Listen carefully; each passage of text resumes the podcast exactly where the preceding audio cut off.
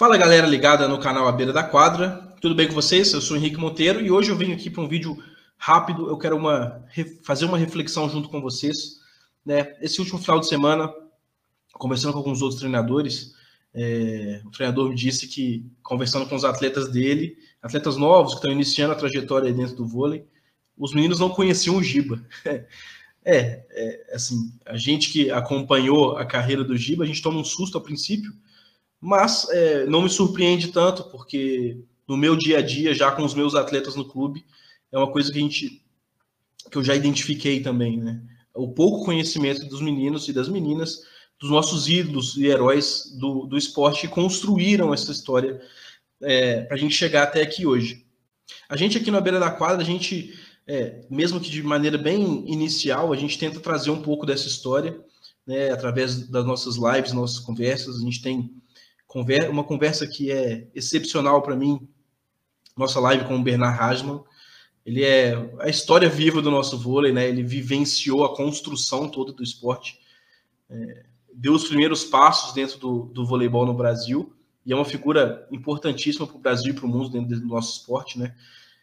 É, se você é atleta, você tem, tem que conhecê-lo, tem que conhecer a história desse cara que ajudou a construir tudo que a gente tem hoje no voleibol.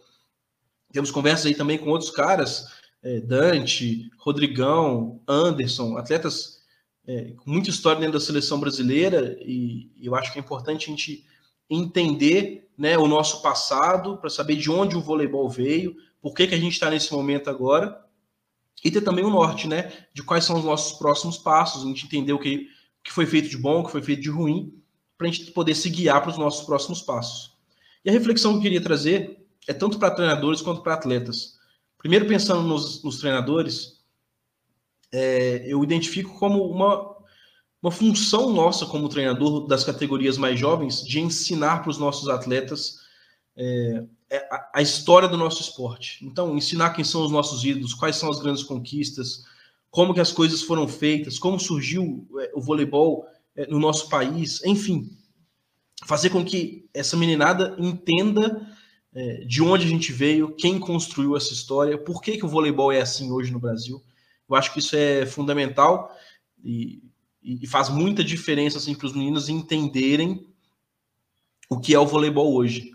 E para você que é atleta, é, eu também deixo o convite para vocês, para que vocês assistam esses vídeos ou procurem jogos antigos, é, entrevistas em outros canais, tem muito canal, tem muita conversa legal com é, atletas de gerações anteriores.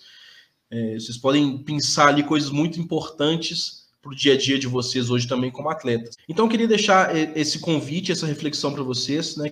Que a gente procure um pouco mais entender a história do nosso esporte, conhecer quem são os nossos ídolos e convidar vocês também para deixar aí nos comentários o que vocês pensam dessa reflexão. Se vocês concordam, é importante, não é? Temos que conhecer nossos ídolos, é importante homenageá-los ainda em vida. Como que vocês encaram a importância de saber a história do nosso esporte?